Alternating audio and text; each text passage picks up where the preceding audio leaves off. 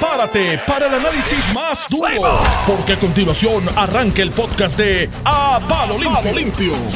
Bueno, señoras y señores, son las 8 con 2 minutos. Esto es Noti 1630 en San Juan, 94.3 FM en San Juan, porque también estamos en la FM, 910 en Ponce, 760 en Mayagüez, 1280 en Arecibo, 1430 en Caguas. Y esto es a palo limpio. Estamos aquí. Yo soy José Sánchez Acosta.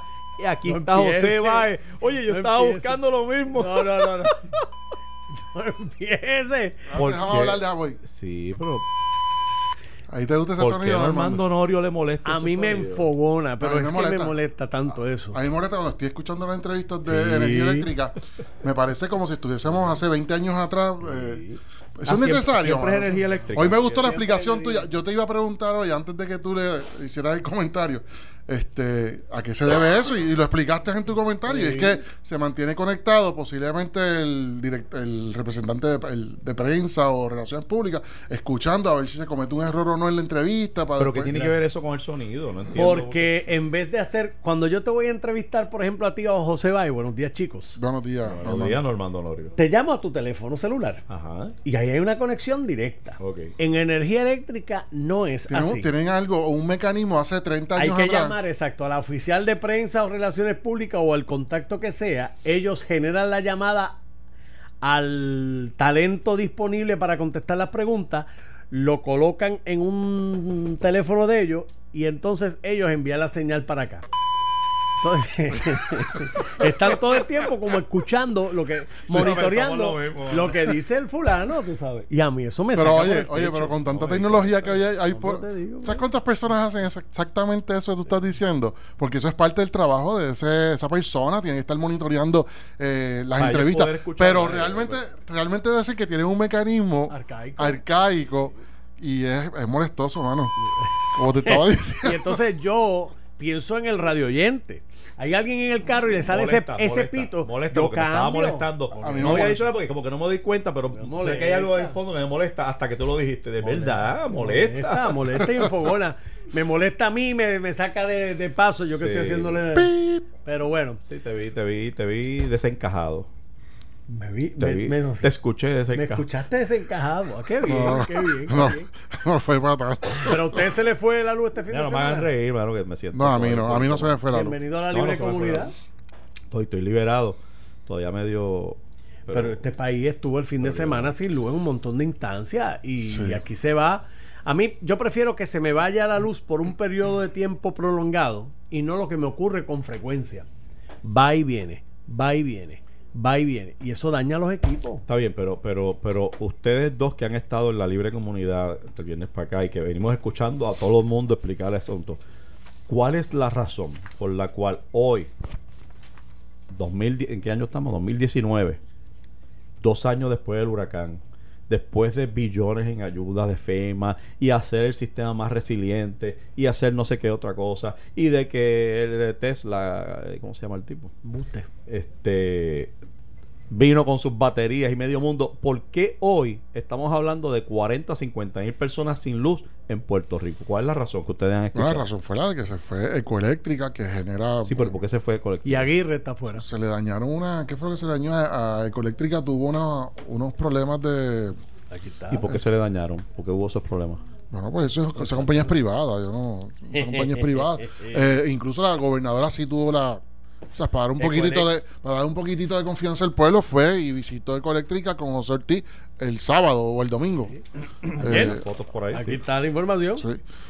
Dice, la Autoridad de Energía Eléctrica confía en que la entrada en funciones hoy de la central Aguirre, que estaba afuera, permita compensar por las fallas que confronta hace días la cogeneradora ecoeléctrica que actualmente opera a media capacidad. 50%. estamos en el medio de la temporada de huracanes y tú me das esa noticia a mí ahora y no en julio, no en enero, no en febrero. No, no, porque eso, no, porque eso pasó, lo de Ecoeléctrica pasó, ocurrió. Ah, fue algo que pasó, un Sí, accidente, en estos días, sí, sí, correcto. ayer, sí, no es que está, no es que está eh, trabajando a medio pocillo pero ¿por qué hace un mes. expuestos a esa avería que no fue provocada por ningún fenómeno, por ningún, o sea, que, que lo provocó. Yo lo que quiero saber es estar claro en qué provocó para ver si es evitable o no es evitable, si se pudo haber es la empresa privada en acción. Pues no sé, pero es que no, no puede ser. Entonces escucho, escuché a, a- Hernández. a- no, a Santos, A Ricardo Santos. Ricardo Santos, que dice que esto es adrede para provocar la privacidad. O sea, tampoco así, porque es que Bueno, bueno, ese, no, ese es el problema que yo él, te... él vende la idea de que, de que la autoridad adrede hace estas cosas para vender la idea de la venta, de la privatización. Pero tú- Esa idea está vendida hace rato. Si tan pronto el gobernador Rosselló la anunció, nos apuntamos todos, hicimos una caravana. Ya eso está vendida, esa idea.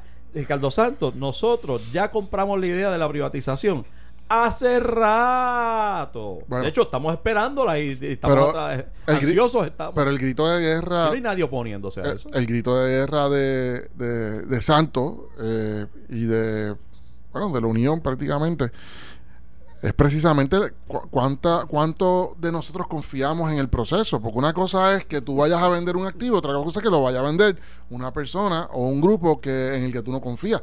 Yo, por lo menos, yo tengo... Pero eso no fue el señalamiento. El No, señalamiento bueno. Es tan, es tan criminal, de hecho, usaba la palabra criminal, están criminalmente este, eh, Bueno, eh, que hace 10 exponiendo pero las acusaciones se le está haciendo a... para poder vender la idea de la- la privatización. a acusaciones se le está haciendo directamente a José Ortiz y su grupo y su grupo el grupo que está manejando la privatización actualmente O sea, y, y yo lo que te digo hay espacio para eso porque José Ortiz yo no sé cómo está todavía en ese como director ejecutivo pues se le han señalado tantas cosas se han señalado contratos que estaba impulsando y que al último momento dijo, ah, está bien, no es necesario cuando salió por las redes. Se le ha señalado que Socolor de contratos de confidencialidad en dos ocasiones, no solamente en la gasificación de las unidades 5 y 6, sino que recientemente con la privatización, que Socolor de confidencialidad no da información interna de esos procesos que son tan importantes, particularmente la adjudicación de la privatización. O sea que no podemos saber nadie.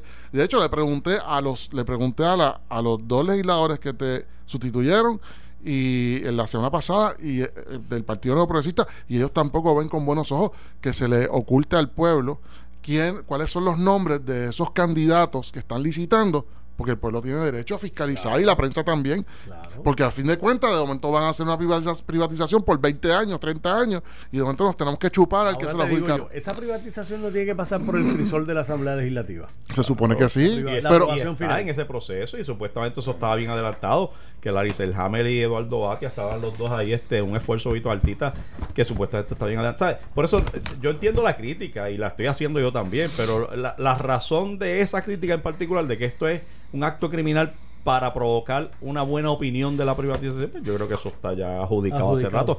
Pero sobre lo que tú dices, José, eh, ¿tú recuerdas que la gobernadora hace un mes atrás quizás decía que hay unos funcionarios que no es que ella esté fascinada con su desempeño, pero no, prefiere no despedirlos en aras de la estabilidad y la continuidad de los trabajos. claro, pero hasta Estaba describiendo a José Ortiz. bueno, pero pero la, Está yo, ahí yo para lo darle entiendo. continuidad a unas ¿Tú cosas. sabes lo que Y pasa? esto Es es que para diciembre.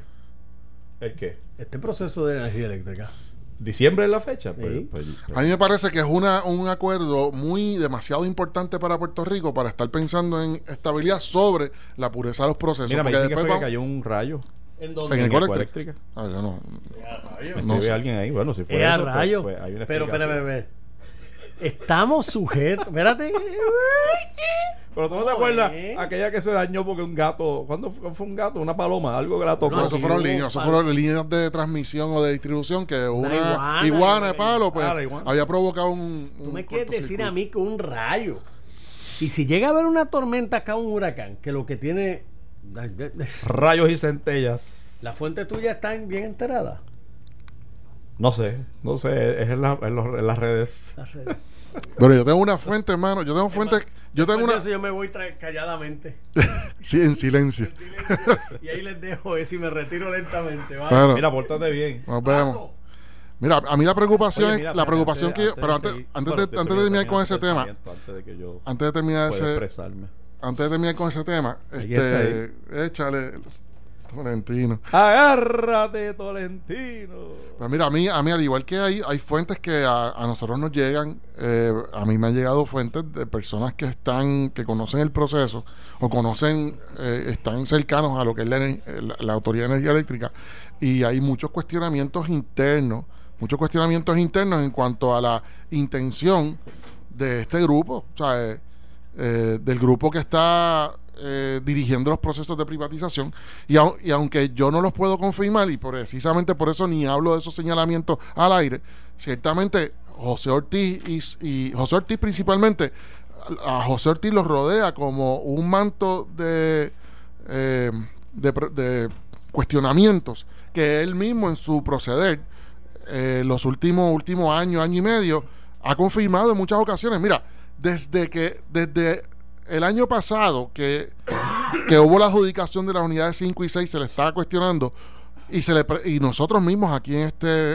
en este programa pedimos que lo llamaran y la excusa que él dio, entre otras, y a la prensa, fue que en cuanto a las unidades 5 y 6, él no podía hablar porque había un acuerdo de confidencialidad. A la empresa que se le adjudicó eh, ese contrato eh, de distribución y de gasificación de, gasificación de las unidades se le estuvo dando información hubo reuniones durante muchos meses antes. Lo hemos hablado aquí mil veces.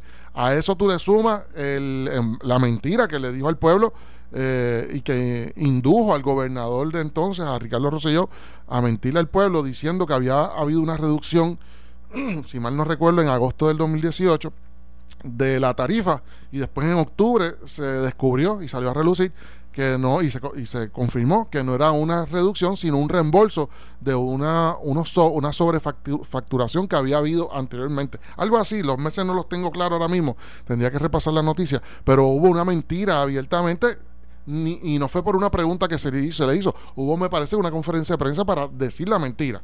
Este, Ahí tú, yo, José Báez, como abonado de energía eléctrica, pues voy perdiendo confianza en, en la figura de ese director ejecutivo que happens to be José Ortiz.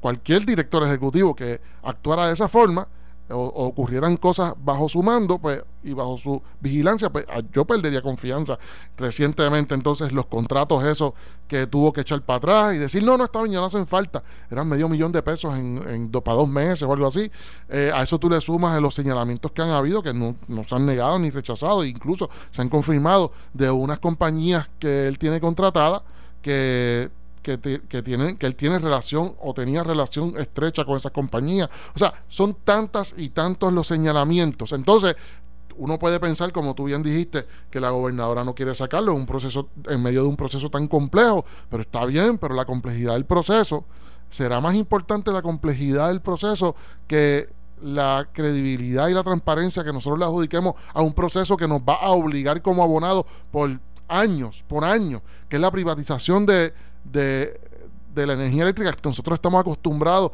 a que sea una sola compañía y que sea el gobierno el que tenga control de eso y de momento él le va a pasar, él, él y un grupúsculo de personas, un grupito pequeño de personas, que no, yo creo que no son ni 20 personas, son los que tienen control de la información de quiénes son los licitadores y no se lo quieren decir a nadie para que tú en tu intriga personal cojas y busques quiénes son los accionistas dueños de esa compañía, qué relación previa tienen con Puerto Rico, cómo está su récord de confiabilidad y de conocimiento de la industria. 27% de la población no va a ser. Pero es que, es que quien hace la diferencia es ese 3% de personas que tienen esa intriga y llegan a la prensa y llegan a las redes sociales y dicen, mira este contrato, Tú sabes que el 97% no está vigilando o no está vigilando nada de lo que previamente te dije, incluyendo el contrato ese que salió a relucir, que a fin de cuentas terminó siendo cancelado o eliminado, lo que fuera, o desistido. O sea, olvídate si el 97%, el 3%, cuando se trata de asuntos gubernamentales, el 3% es el que hace la diferencia. Sí, digo, yo no digo que es un 3%, pero vamos a partir de la premisa que es un 3%. Esa, ese pequeño grupo de personas que están atentos a, la banda AM, a las noticias, al debate, al debate en las redes sociales, que están, que, que vigilan su, que quieren entender lo que el proceso presupuestario, la privatización, ese es el que, esas son las voces que los demás escuchan. Por eso te digo, o sea, el guardar confidencialidad senador Miguel Romero mismo lo dijo el jueves cuando te sustituyó. O sea, él no está a favor de eso.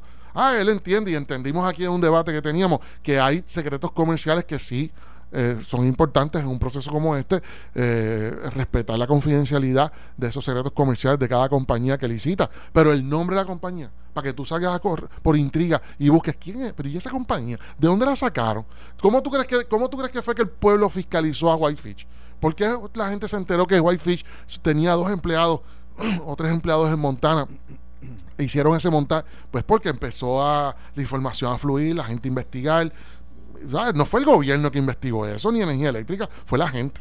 Sí, pero yo, yo creo que el gobierno, oye, y déjame hacer un paréntesis para, ya que lo menciona, agradecerle tanto a Miguel Romero, el senador Miguel Romero, como al representante Pichi Torres Zamora, eh, haberme sustituido el, el, jueves y viernes de la semana pasada. Sabes que estuve medio indispuesto y, estoy todavía medio. Pero este mi agradecimiento a ellos por siempre estar disponibles y por, por venir aquí a, soportarte a ti, que no es fácil. No hay dinero en el mundo. es difícil, es difícil. Es difícil.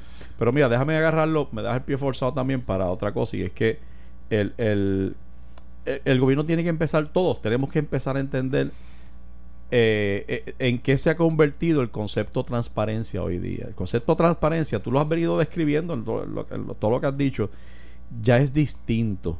Ya lo que hace 20, 30, 40 años atrás podía eh, considerarse un secreto y era importante no divulgar, hoy día ya no es secreto, ya no, es, ya no debe mantenerse. O sea, el concepto de transparencia es mucho más amplio porque hay un acceso más fácil a la información.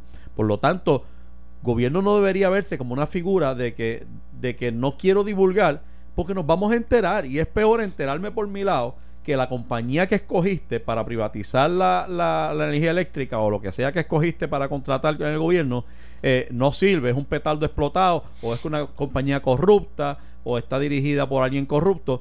Eh, eh, no esperemos a que sea ese 3% que estamos asignando, que es la parte que se mete, que busca, que divulga, que divulga no esperemos a eso. El gobierno ahora tiene que ampliar su concepto de lo que es transparencia, tiene que escudarse menos detrás del concepto secreto, confidencia, eh, y tiene que ser más transparente. Yo te digo la verdad, yo, yo creo que el planeta va dirigido de cabeza a una forma de gobernar donde tú tengas una cámara donde tú tengas lo que ha pasado con los tribunales, que tú lo vas transformando y quién pensaba hace 40 años atrás en tener una cámara metida en el tribunal, en una vista preliminar de una acusación X. Son cosas que van, van evolucionando y la forma del el gobierno, el aparato gubernamental tiene que modernizarse, modernizar filosóficamente y saber que hay cosas que tiene que divulgar. Yo, yo tendría el Instagram montado allí, esos muchachos que saben un montón de Instagram, montado en la fortaleza siguiéndome para todas las reuniones, si yo fuera gobernador. Toda reunión, aquí está. Y está en todas las redes ahí. Ah, que dije algo que no me gustó, pues, pues obviamente vamos a proteger eh, identidades de gente que no eh, que no va a negociar, que no va a hacer, pero si yo voy a, si yo estoy negociando, si yo estoy haciendo negocios con el gobierno, pues yo quiero saber quién es, especialmente, como tú bien dices, si le estoy ofreciendo la administración de la corporación pública más importante que puede tener este país, que es la administración, la que administra el, el, el, uso y la generación y la distribución de la energía eléctrica. O sea, no, no hay cosa más importante, ¿o verdad? Está, está bien arriba entre ellas.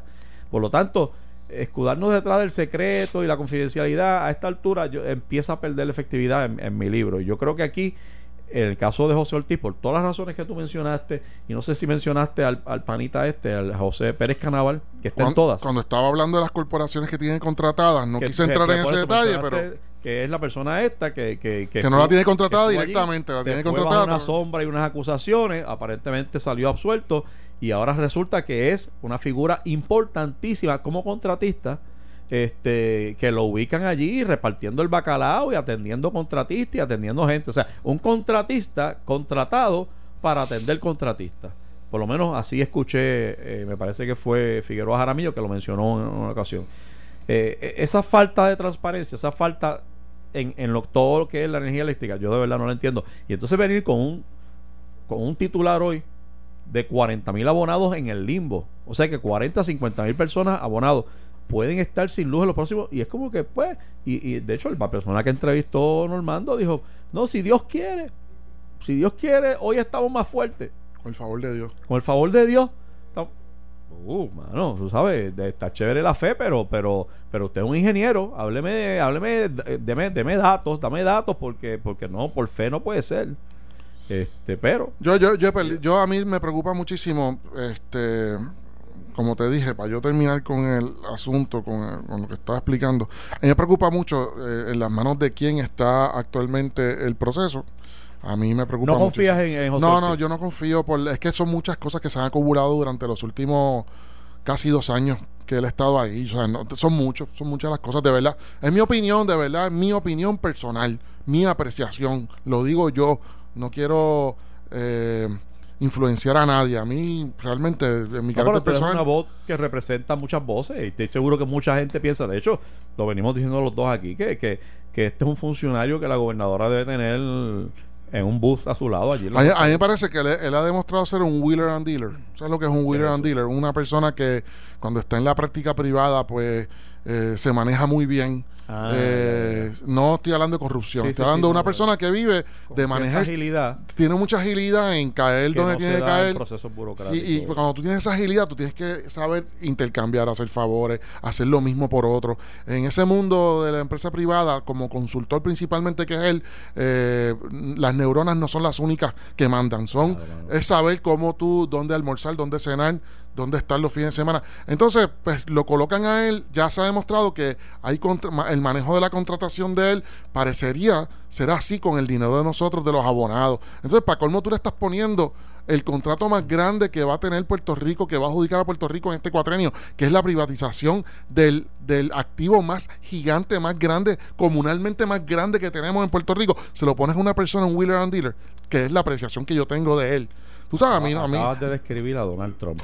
Esto fue el podcast de A, Palo Limpio de Noti1630. Dale play a tu podcast favorito a través de Apple Podcasts, Spotify, Google Podcasts, Stitcher y notiuno.com.